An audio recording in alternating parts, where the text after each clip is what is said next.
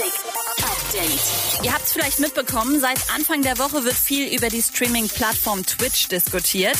Immer mehr Streamer kassieren offenbar Verwarnungen aufgrund von Urheberrechtsverstößen, weil sie Musik in ihren Streams verwenden, an der sie nicht die Rechte besitzen. Viele schreiben, dass das Streamen von DJ-Sets oder generell von Musik auf Twitch wohl ab jetzt Geschichte ist. Dabei war das schon immer eine Grauzone. Erfahrt die ganzen Hintergründe auf djmac.de und erfahrt, was auf Twitch erlaubt ist und was nicht. Und ein paar Festival-News habe ich auch für euch.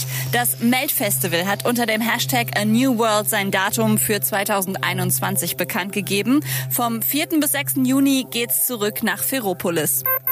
Und das Glastonbury Festival in England hat eine neue Merch-Kollektion gedroppt, bei der die Einnahmen komplett an drei Charity-Organisationen gehen, Oxfam, Greenpeace und WaterAid.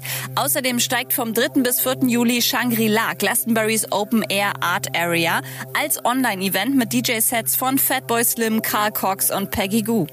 Update mit Claudi on Air. Jetzt auch als Podcast. Für tägliche News in deinem Podcast-Player. Abonniere I Love Music Update.